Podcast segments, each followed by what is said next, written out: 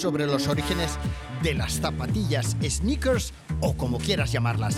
La historia de las mejores zapatillas de running, basket y skate de la historia.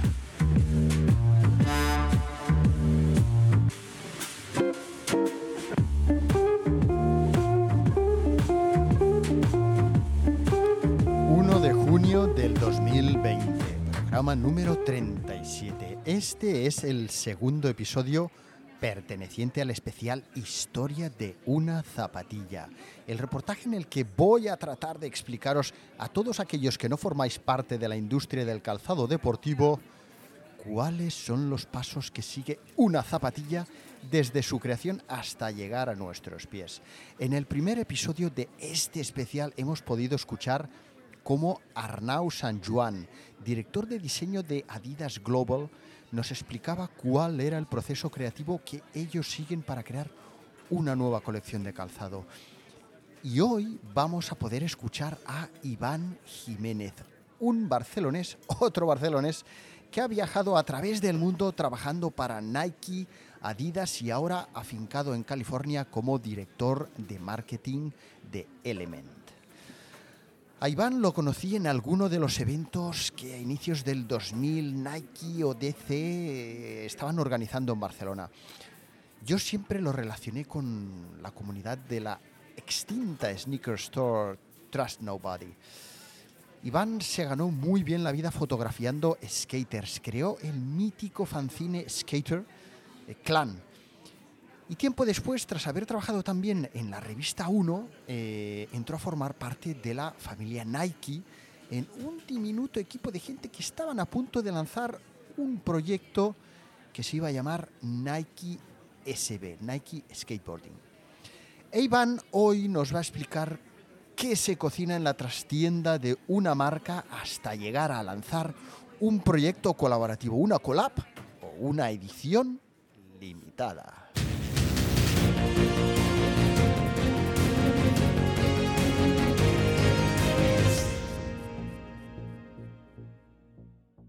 Antes de comenzar a escuchar esta entrevista grabada mediante Skype, os quiero avisar de que eh, durante el primer minuto el audio es de una calidad deficiente, ¿para qué nos vamos a engañar? Con ruidos de fondo, pero tranquilos amigos que tras el primer minuto de sufrimiento la cosa mejora. De modo que vamos allá.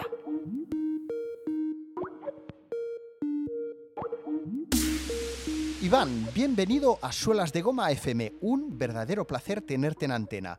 Explícanos, por favor, quién eres y a qué te dedicas, para todos aquellos que no te conozcan todavía.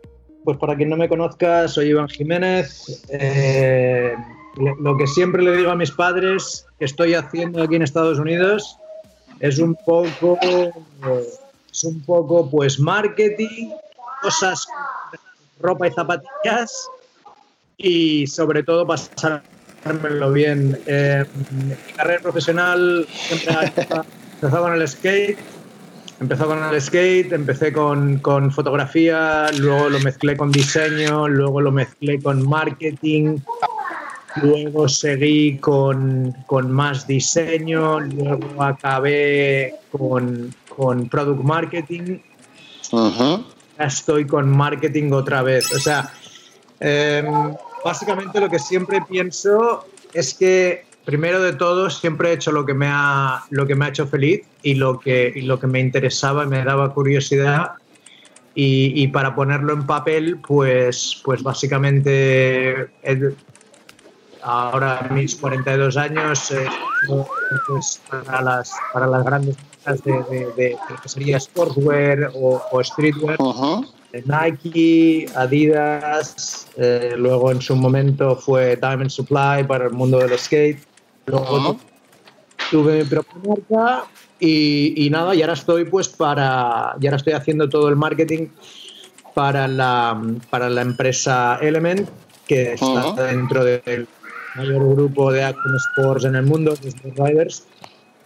Y bueno, un poco pues en, casi te diría que no soy, soy una persona difícil de encajar dentro de, los clichés de trabajo. No soy un diseñador, no soy un tío de marketing, no soy un tío de, que le gusta encajarse, siempre me gusta moverme un poco entre, entre todas las cosas que hacen, pues todo lo que a mí me gusta, ¿no?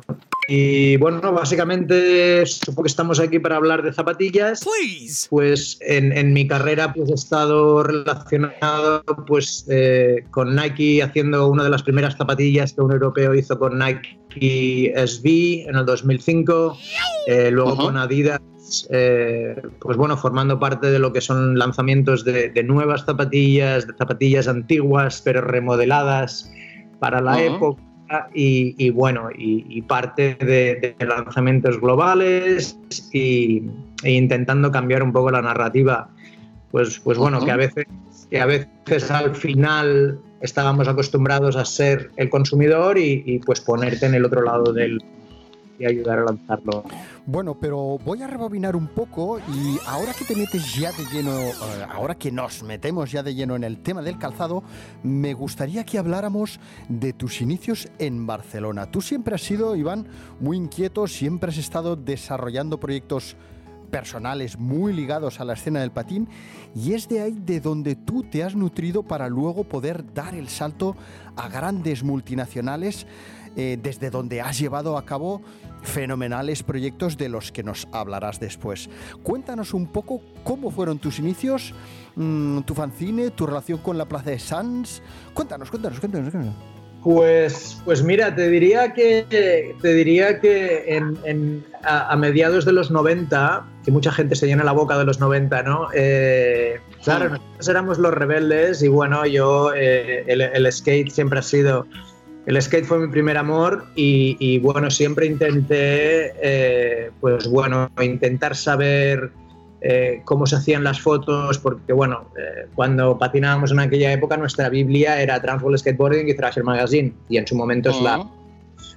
Entonces, pues a mí me dio mucha curiosidad el hecho de la fotografía y, el hecho de cómo se podían capturar esos momentos que, que, estábamos viviendo en la plaza cuando íbamos a patinar y yo pensaba, hostia, estos americanos lo hacen con unas cámaras, estos lentes, esta luz, esto me, son imágenes que aún tengo grabadas en la mente, ¿no? Entonces, intenté encontrar la manera de cómo llegar ahí. Entonces, pues bueno, eh, en su momento, en el, 94, hacia el 93, 94, eh, intenté, intenté empezar, pues... Eh, hacer fanzines, estuve haciendo unos fanzines de música con amigos, y a partir de ahí, en el 96, eh, empecé a hacer unas fotos a principio de año de skate, de gente cuando empecé a ir a Sans y empezar a capturar eso, porque sabía que había una, una energía especial, no sabía en ese momento el qué, pero empecé a hacer muchas fotos y em, mi tía me, me, dejó una cámara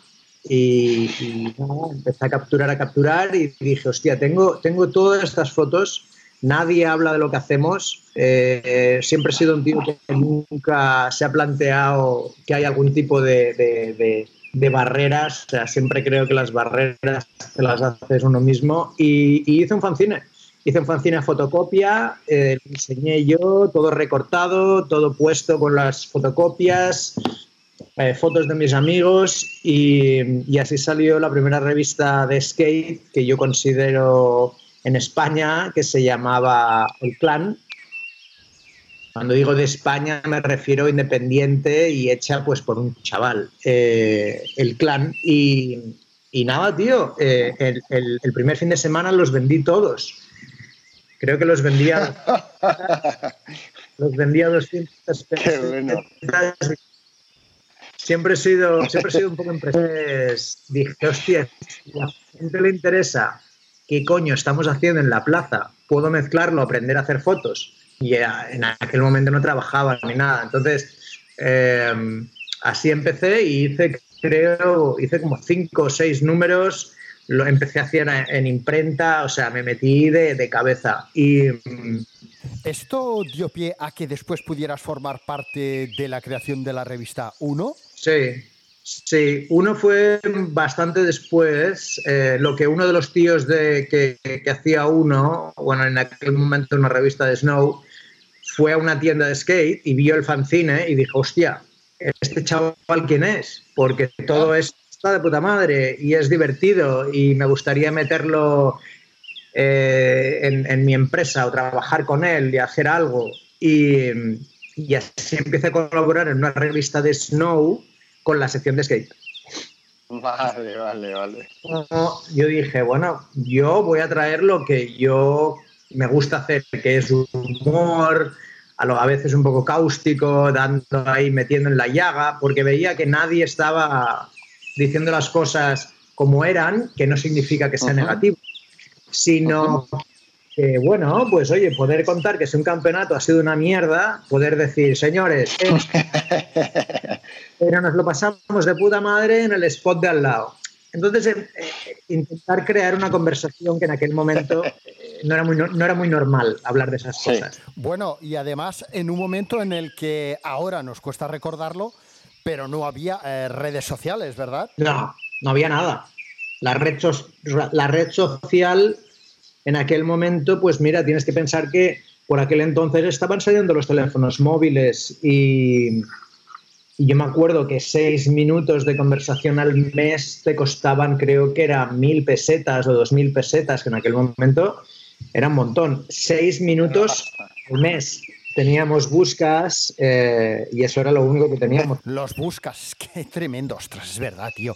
Em, y las fotografías, las fotografías imagino que las hacías con una cámara analógica, ¿no? O sea, también revelabas, ¿verdad? Sí, claro. Yo tuve la suerte de, aprender fotografía con cámaras analógicas y digo la suerte porque eh, creo que es, creo que es una... la luz no es la misma con las cámaras digitales ahora, en el sentido de que las fotos no, son iguales. O sea, eh, mucha gente lo, empieza, o sea, mucha gente no, pero creo que ahora hay mucha gente que puede ver la diferencia y por eso tanto auge en la fotografía analógica, ¿no? Eh, yo con, con, analógico y yo siempre estaba revelando, siempre. Entonces, eso también me dio, me forzó a aprender todos los ajustes de luz. O sea, yo siempre digo que yo ahora me planto en cualquier tipo de día del, del ¿cómo se dice esto? Del, eh, si yo tengo que hacer una foto ahora mismo mm. con una cámara mm. analógica, dependiendo del día que haga, te puedo decir los ajustes y cómo va a salir la foto. creo que la gente que con analógico tiene siempre una, una mayor eh, ventaja un sentido estético mayor. Bueno, esto tal vez te haya llevado a avanzar en tu carrera profesional y a llevar a cabo proyectos de calzado como los que has eh, podido liderar. Explícanos ya por fin en qué proyectos has podido trabajar eh, para Nike y más recientemente en Adidas y qué recuerdas de todo aquello, qué, qué, tienes, qué, qué, sientes. Pues casi te diría que... Eh, en, Nike, eh, mientras estaba pasando, nunca le di la importancia que ahora mucha gente le da, ¿no? Eh, ver el resurgimiento de las, de las Dunk, formar parte de ello. Eh, yo en el 2004 fui fichado por, Nike para empezar todo lo que es la categoría de, Nike Skate en, en, España y Portugal y éramos cuatro tíos en Europa que lo estábamos haciendo todo. Entonces, básicamente, eh, el vicepresidente de Nike Estados Unidos, Nike Global, Sandy Bodeker, era un equipo que la había creado, eh, pues eso, para, para, hacer las cosas diferentes. Y sinceramente, eh, mucha gente dice, no, Nike, el, el, demonio en el skate. Sinceramente creo que, que aquella época, con el tema de calzado, por las siluetas que estaban saliendo, la libertad que ese tío le dio a todo el equipo para hacer lo que quisieran, que creyeran, que, que, si creían que estaba bien, que lo podían hacer. Esa libertad yo creo que, que, no, lo, no lo vemos, no, no se ve hoy en día. No, no, no, lamentablemente no se ve, no se ve. De hecho, algunos proyectos que tú llevaste a cabo en Barcelona o en torno a Barcelona con retailers referentes serían ahora impensables debido a los objetivos que ahora hay en torno al lanzamiento de, ediciones limitadas. Años atrás, como tú sabes, para la creación de una collab o de ediciones limitadas, las marcas llegaban a un acuerdo con tiendas independientes que fueran referentes en su ciudad sin esperar vender grandes volúmenes de zapatillas. Era más importante eh, generar una buena imagen de marca eh, y hoy en día tan solo se alían, si es que lo hacen, con eh, retailers o celebridades que puedan llegar a generar un gran impacto mediático y obviamente unas cifras de negocio enormes, ¿no? Sí, piensa que en el 2004 cuando yo me cuando empecé con, con lo de Nike Skate, un, año después, eh, bueno, estuve, estuve haciendo, bueno, saqué una zapatilla basada en Sans con un proceso, pues eso, que en aquel momento era como todo muy divertido. Vale, vale, vamos a hacer una zapatilla de Sans. Y, y acabamos diseñando una zapatilla que estaba basada en, en Sans una plaza donde yo estaba patinando con mis amigos y claro, si lo quitas del contexto es como todo como wow, muy heavy que pudiéramos hacer una zapa basada en la plaza. Y, bueno, eh, era una silueta nueva, la Team Edition. Eh, y, y, nada, ya te digo, básicamente en aquella época el hecho de estar junto el lanzamiento de, las Dunk para skate, las Dunk altas, todo lo, que, todo lo que empezaba a pasar con Supreme, que en aquel momento era una tienda de, skate al fin y al cabo, y, y, bueno, que yo cuando iba a Nueva York pues me compraba las gorras, nunca habían colas, tal y cual. Eh, bueno, otros tiempos.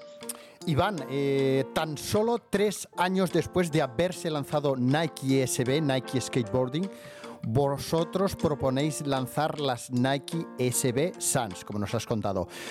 Pero cuéntanos cómo fue el proceso de creación de aquella edición limitada en el 2005. ¿Cómo nace la idea de crear una Nike SB dedicada a uno de los dos spots más emblemáticos del skateboarding en Barcelona y en el mundo? ¿Cuál fue el proceso? Explícanoslo, por favor. Vale, pues a ver, el, lo más importante es que el equipo de, trabajo de Nike SB en ese momento era un equipo pequeño. Eh, el hecho de que sea un equipo pequeño con mucha libertad te, te da, eh, pues bueno, el hecho de que cuando estás en una llamada eh, de trabajo en la que puedes hacer un brainstorming y puedes decir, oye, pues para crear energía, para crear energía, ¿qué podemos hacer? Hostia, pues mira, eh, todo el mundo está yendo a patinar a Sans. Joder, y tenemos al Iván, que bueno, está un poco loco, pero bueno, eh, ¿sabes?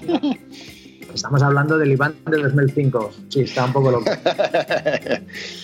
Pero bueno, eh, había eh, en el sentido de, de, de, de negocio, eh, hay una silueta nueva. Esa silueta nueva se llamaba Team Edition. Uh -huh. eh, grandes marcas cuando sale cuando sale una franquicia nueva, lo que es una nueva zapatilla, eh, siempre, siempre, siempre verás que se intenta inyectar energía, ¿vale? O sea, eh, cuando tú ves Comme de Garçons colaborando con Nike en una zapatilla que es nueva, uh -huh. no es no es por coincidencia. O sea, coges una zapatilla nueva que la gente no conoce y le metes un, un, una parte. Eh, le metes una parte de energía encima para que la gente se fije en esa zapatilla, ¿vale? Pues eso fue un poco el tema. Zapatilla nueva de skate, ¿cómo le damos un poco de bombo? Hostia, pues eh, la convertimos en una colaboración con, con, un, con, una, con un sitio en, en, en Europa que la gente conoce. Entonces así fue un poco, eh, oye Iván, ¿por qué no haces una zapatilla de, de Sans? Uh -huh. pues, sería la bomba. Vale, venga, pues pon un poco de ideas, eh, tema de colores, materiales, detalles y tal, y me puse a trabajar con un diseñador, que en aquel momento era uh -huh. Chris Reed, uh -huh. y bueno, mail pues le mandé pues un poco todo lo que me gustaría hacer. Eh, o sea, a nivel de inspiración, ¿por qué se podrían poner aquellos colores? Colores, qué significan los colores, los materiales que me gustaría, eh, qué le podemos dar de toques especiales eh, para aquellos que tengan eh, colección de zapatillas y esa zapatilla está ahí, pues si te fijas hay muchos detallitos eh, de cosas uh -huh. que, que, que, para los locales tenían mucho sentido, ¿vale? Uh -huh. Entonces, pues bueno, el diseñador que en aquel momento había hecho las, las Supreme Dan High, las, los tres colores con las estrellas doradas, eh, pues bueno, en, eh, unas semanas después me mandó unos, unos eh, pues unas ideas, oye tío, estoy trabajando en esto, tal, y, y en uno o dos meses eh, tenía el sample en las manos y y bueno, eh, la verdad es que no cambia nada porque lo... lo, lo clavaron. lo clavó y, y nada, tío, eh, la zapatilla, pues bueno, salió a la venta en todo el mundo, tenía que salir en Europa, los, lo metieron en todo el mundo. Hicimos el lanzamiento 5 en la Champla, toda la peña junta, con fotos, eh, un poco explicar la historia de la plaza. Y ¿Recuerdas, eh, ¿Recuerdas cuántos pares se llegaron a lanzar a la venta? pues creo que fueron unos 3.000. En aquel momento era una, era una cifra no muy alta, pero creo que estaba entre 2.500, 3.000 para todo el mundo. ¿Y conservas tu par, tus Nike SB Suns? Sí, sí, sí, tengo mi par aquí. Me he mudado ocho veces desde que estoy en Estados Unidos y tengo aquí mi, mi par eh, guardado. Muy bien hecho. Oye, y pasado el tiempo, para ver un poco el antes y el después, ¿cuáles han sido las diferencias que podríamos ver ahora en el trabajo que se hace en torno a la creación de un lanzamiento en formato de edición limitada? ¿Cuáles son las diferencias que te has encontrado a la hora de lanzar una collab o una edición limitada durante tu etapa en Adidas Skateboarding? Um, mm. Creo, que, creo que la palabra que, no voy a utilizar es libertad, porque obviamente, obviamente el mercado de skate en cuanto a calzado eh, es mucho más maduro hoy en día, es mucho más maduro que hace pues 15 años. Y cuando digo maduro también es mucho más responsable en cuanto a ventas y es mucho más responsable en cuanto a pues bueno, lo, lo, que se le llama franchise management, ¿no? Eh, cómo, cómo haces el management de una franquicia de calzado y, y bueno, es una empresa alemana, eh, a veces con esto, a veces con esto. Ahí lo dejo. Ahí lo dejo. Um, creo, que, creo que para Adidas eh, el granito de arena que yo he podido aportar ha sido un poco cruzar los, los, los, puentes o cruzar una línea entre dos puentes que en, ese, en, en, el momento, y a mí es lo que más me interesa, es cómo juntas una cultura como el skate con una cultura como, como lo que sería la cultura del deporte. Entonces, uno de los eh, proyectos más interesantes y últimos que hice eh, eh, mientras estaba en Adidas fue el, el, lanzamiento nuevo de las CX8000, que son uh -huh. De running de Adidas, y ver un poco eh, cómo Adidas Originals estaba relanzando ese modelo en, en, de una manera, pues, pues, pues a lo mejor muy, muy normalita. Ajá. Y, y yo salir eh, por los emails y empezar a dar por culo para que esa zapatilla pudiera ser parte de una colaboración de skate con una marca con, en aquel momento como era Metropolitan. Ese fue uno de los últimos proyectos que hice. Entonces, eh, pues bueno, lo que, lo, que, lo que en su momento intentábamos plantear en Nike ESB, que era cómo juntamos un proyecto de, de, skate con una zapatilla lifestyle, ¿vale? En aquel momento esas conversaciones eran muy tabús. Y, y, -huh. y, y bueno, en, en, en, con Adidas yo creo que, que, aporté mi granito de arena, pues siendo muy pesado y, bueno, ya te digo, intentando, intentando tender ese puente entre, entre lo que era la, la business unit de calzado la, la, business unit de skate, sobre todo en, el, en la parte de colaboraciones. Uh -huh. y, y, y, bueno, eh, en ese sentido, pues sí, las CX8000 que salieron hace unos meses y luego pues cosas más divertidas como, como Beavis and Butthead, la, la primera licencia uh -huh. de, de Adidas Skate que sacamos y bueno, elegir el calzado y, y tener un poco de diversión con eso y, y bueno, Oye, sí, ¿cómo, ¿Y cómo se puede llegar a crear una zapatilla en colaboración con una marca o en este caso un cartoon como Beavis and Butthead? Eh, ¿Cómo va el tema? ¿Tú te pones en contacto con la empresa que tiene la licencia de estos eh, dibujos animados o cómo va el tema? En mi, en este ejemplo en particular, todo empieza con un viaje a Tokio eh, en el que, bueno, eh, yo como encargado de la parte de colaboraciones, pues siempre, yo siempre suelo ir a Tokio una vez al año, una vez, dos veces al año, más que nada para estar un poco al tanto de lo que hay, y lo que sale, y lo que se mueve, y bla, bla, bla. Uh -huh. Uh -huh. y vi, vi una, una, una, camiseta vintage de Beavis and Butthead y pensé, a ver, estamos en la de skateboarding, hacemos lo que queremos, es lo que casi me pensaba yo, ¿no? ¿Cómo le podemos inyectar un poco de diversión a las colecciones que hacemos? Y se lo planteé al, al tío que, que, era mi manager en ese momento, el director global de, de todo lo que era para y colaboraciones, y, y me le dije, mira, tío, vamos a hacer una, una, colaboración con estos.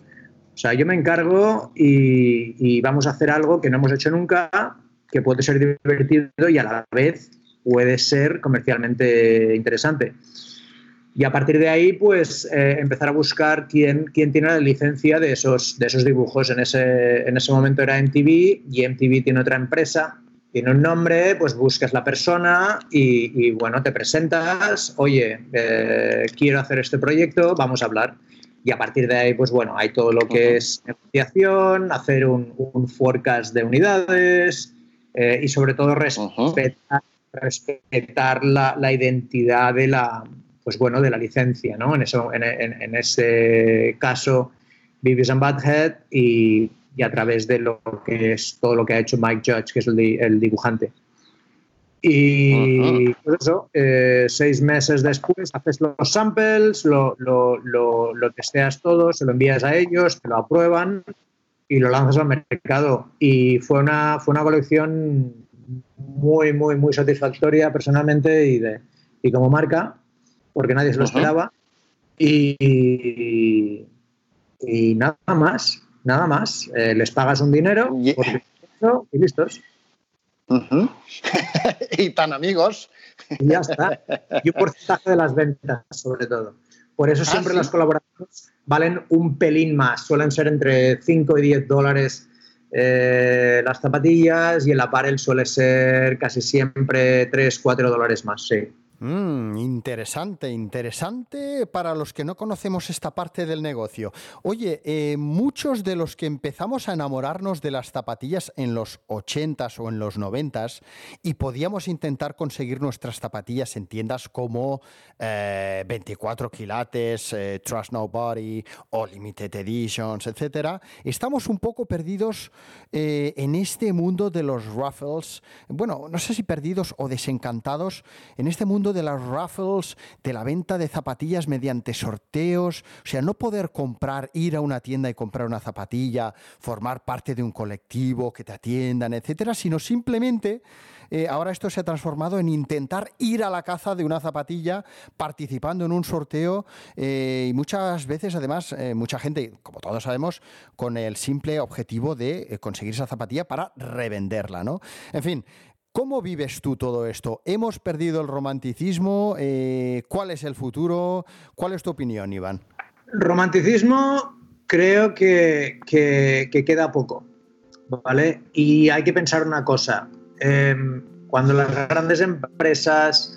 Na, nada es gratuito. Y en el gratuito me refiero a que esta manera de hacer las cosas, aunque te lo quieran vender como es para el consumidor, es para que todo el mundo tenga las mismas oportunidades, no es verdad, ¿vale? Eh, mi humilde opinión, en este punto de mi vida ya casi te diría como un pequeño experto, no soy un gran experto, soy un pequeño experto, es básicamente porque las empresas, primero de todo, quieren controlar el flujo de datos de sus consumidores. O sea, cuando tú estás entrando en un raffle, tú lo que tienes que dar primero de todo son tus datos, tus emails, y sobre todo esto crea un, efecto botella. Ese efecto botella eh, es como cuando, cuando tú, en este, en este momento en el que estamos, cuando toda la gente quiere ir a comprar eh, papel de váter y tienes toda la cola para entrar en la puerta, pues ¿qué pasa? Creas una aglomeración, pero tú imagínate que el Lidl crea de esa aglomeración, tiene todos los datos de toda la peña que está intentando comprar papel de váter. De tienen mil, dos mil datos de gente que está interesada en su producto, punto uno, y punto dos, eh, cuando Lidl hable con los del día, les dirá, señores del día, yo tengo a dos mil tíos que están esperando comprarme papel de váter, ¿qué tienes tú? ¿Vale? Entonces, primero de todo, hay un tema de, datos, de, ¿vale? que la, marca se aprovecha, ¿vale? Punto número uno. Segundo, creas una demanda, que es una demanda que en muchos casos no es cierta porque las unidades son muchísimo más grandes que cuando tú y yo íbamos en busca de una zapa hace 10, 15 o 20 años y eso también lo que hace es eh, que eso no hay que olvidarse, que todo lo que es la venta de la zapatilla va directamente a la marca. Estamos hablando aquí ya de, profit, de, dinero. O sea, si tú eres una marca y vendes unas zapatillas en una tienda por 50 pavos, ¿por qué no puedes vender esa misma zapatilla por 100 pavos y quedarte tú el resto? Entonces, si miramos las noticias del año pasado, ¿quién está al cargo de Nike? El señor que estaba al cargo de eBay. señores, no es gratuito. Entonces, pues bueno, eh, eh, Raffles en tiendas, eh, bien, bien, me parece bien. También crean esa demanda para el pequeño comerciante, pero en el grande eh, eh, hay una, una, expresión, in the big scheme of things, en la gran película, la tienda es una, es una, es una parte muy pequeña de la gran máquina que es el, el hecho de vender online. Al final del día todo está hecho para crear demanda, que en muchos casos es falsa, en muchos casos es cierta, pero eh, es un tema de datos, es un tema de datos y de, y de provecho, de profit. Cierto. ¿Cómo, crees, cómo crees que, debería o cómo crees que, no sé si quieres dar tu opinión personal o, profesional en cuanto a cómo crees que debería de avanzar, hacia dónde debería de avanzar el negocio de la producción de calzado, teniendo en cuenta la situación global que hay, ya no solo por el virus, COVID, sino por eh, la sostenibilidad, ¿no? Eh, los materiales que se utilizan, la gente que tiene que fabricar, en fin. Sí que hemos visto un proceso en el que eh, hemos ido pasando progresivamente, hemos ido pasando progresivamente de un número de personas que estaban en unos talleres confeccionando a zapatillas que se están confeccionando mediante máquinas de una sola pieza, ¿no? Con lo cual, pues seguramente tienes mayor profit, que es mayor capacidad de producción, etcétera, pero eh, ¿a dónde vamos con tantas zapatillas? ¿Por qué hay que comprarse una, dos, tres, cinco zapatillas cada, cada mes, ¿no? Que es en, la rueda en la que está mucha gente, ¿no? ¿Tú esto crees que, seguirá creciendo, que se mantendrá, que irá menos, que cambiaremos el paradigma?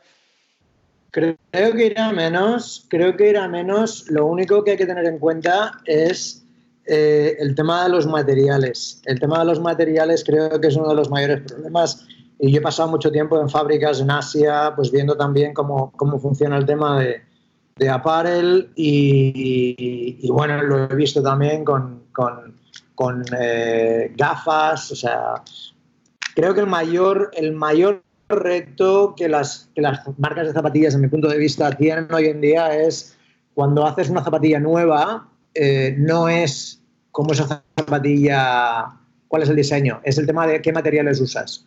¿Vale? Entonces, eh, pues bueno, lo hemos visto con Adidas, con el Parley for the Ocean, que, o sea, hacían tres zapatillas al año, o sea, yo tengo, lo, o sea, mm. pero el marketing está ahí y le metían bombo y unas zapatillas recicladas te costaban 250 pavos. Mm. Hostia, creo que el futuro está un poco en eso. ¿Cómo haces una zapatilla que, que no cree mucha, mucha basura, mucho gasto? o sea, eh, cuando tú haces una zapatilla en, su momento con la piel, pues bueno, eh, luego también tienes todo el tema de pegamentos que crean una, una polución determinada, bla, bla. Creo que vamos a ver en los próximos 5 o 10 años zapatillas mucho más, eh, vamos a decirle, comprometidas con el medio ambiente y eso puede ser pues zapatillas con, con, con, fibras recicladas o zapatillas eh, se están trabajando en, pieles que son, eh, pues bueno, de, origen vegetal y, lo vemos, con zapatillas eh, pues bueno, en el mundo del skate no tanto, pero en el mundo del running, pues como se está intentando hacer cada vez zapatillas mucho más ligeras, que tienen, pues eso, compuestos reciclados. Yo creo que en los próximos 5 o 10 años va a haber casi, pues te diría, hostia, no sé, un, gran porcentaje de zapatillas eh, con, reciclados. Que no tiene que ser plástico, eh, cuidado.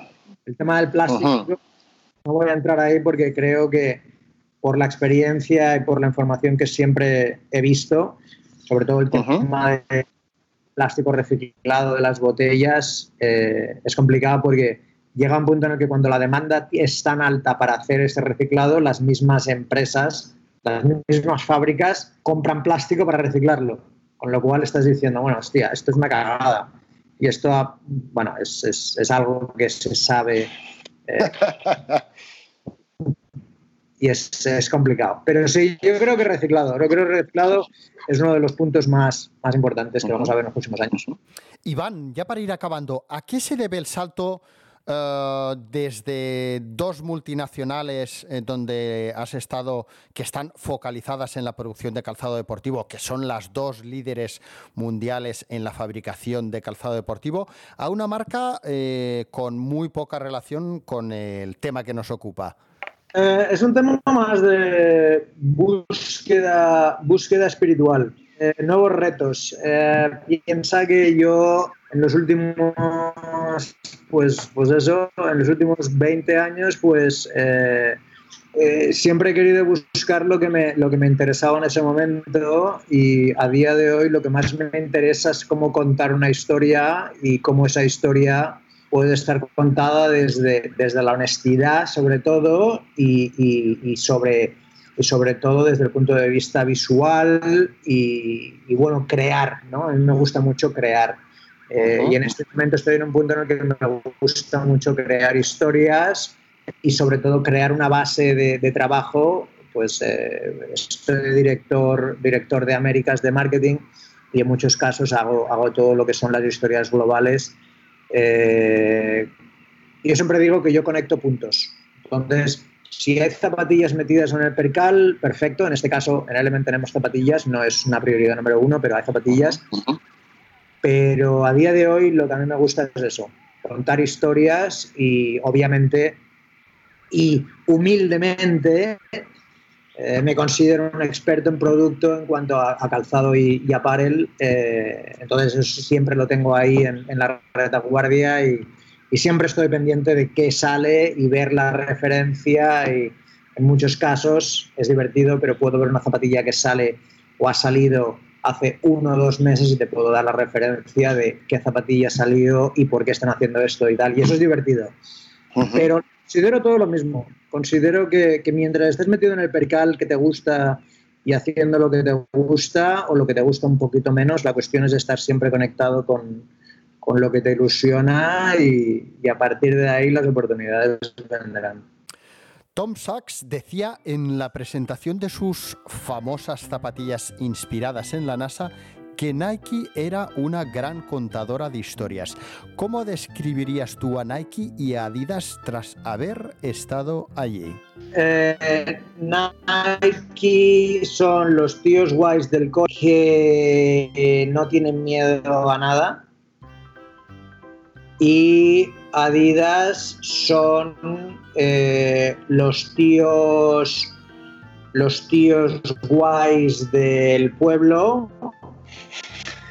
que piensan veces antes de hacer una cosa. Y no me no no lo digo de una manera negativa o sea creo que esos dos sí, sí, sí, son dos, dos roles. Son, son dos roles que en esta sociedad yo creo que lo vemos en, en el mundo o sea lo vemos en Telecinco. O sea, esos dos roles existen. Pero creo que el mundo, el mundo Nike es un mundo que es que no tienen miedo a nada, por eso tanta innovación. También hay grandes cagadas, pero o sea, son los primeros.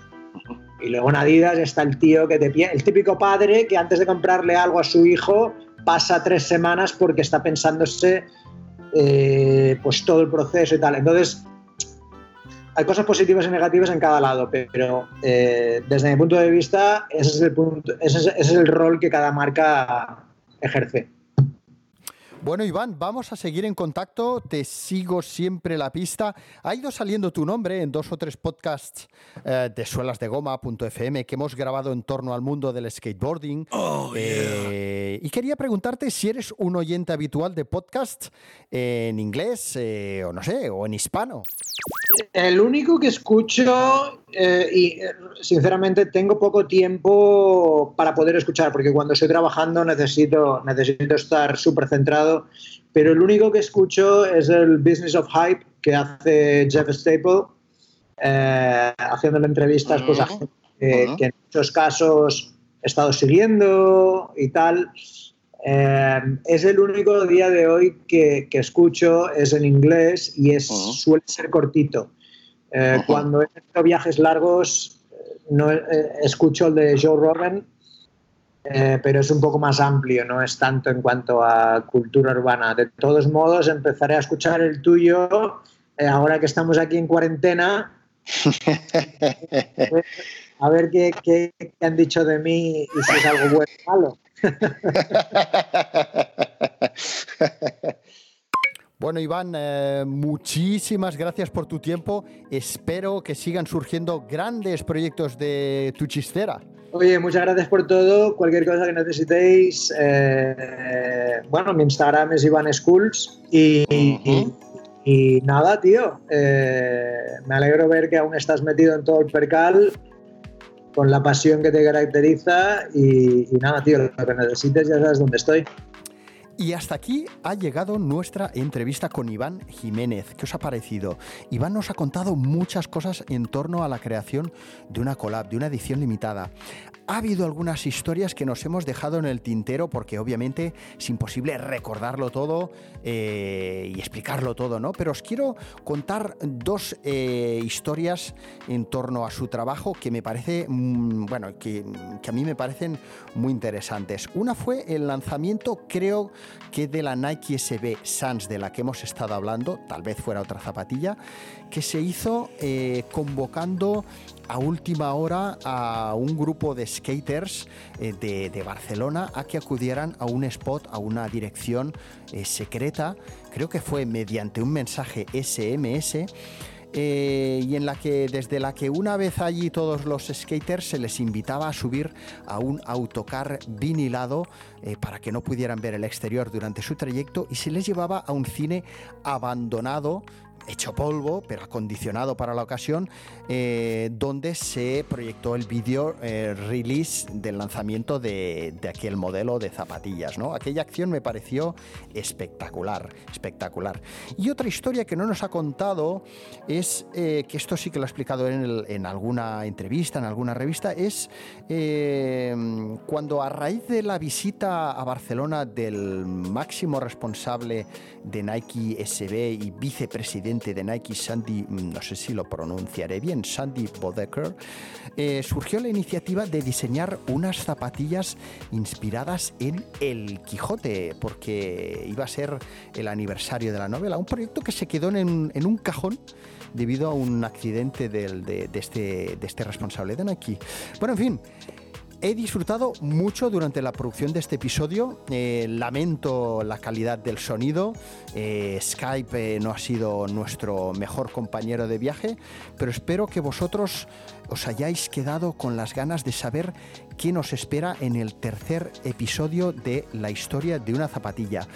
No creo que vaya a durar este especial más de cuatro o cinco episodios, pero sí que me parece muy interesante invitar a estos tres, cuatro o cinco personas eh, que tienen diferentes papeles en eh, la historia de una zapatilla para que todos aquellos que no estéis en la industria, pero que, que, sois, que seáis unos apasionados de las sneakers, pues podáis saber un poquito más, ¿no? Que, creo que, que, cuando estás fuera, pues todas estas cosas te interesan mucho, ¿no? Bueno, en fin, no me enrollo más.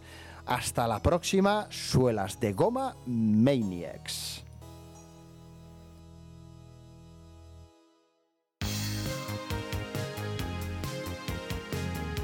Gracias por haberle dado al play y escucharme desde donde sea que me estés escuchando. Si te gusta Suelas de Goma, suscríbete y dame tu feedback en Apple Podcast con una valoración 5 estrellas y un comentario. Si me escuchas desde iBox, Spotify u otras, dale al like y deja también tu comentario. Puedes unirte a nuestro Instagram y al canal de Telegram desde suelasdegoma.fm. Y recuerda, tu apoyo es vital para que el podcast pueda seguir progresando y yo creando nuevos programas.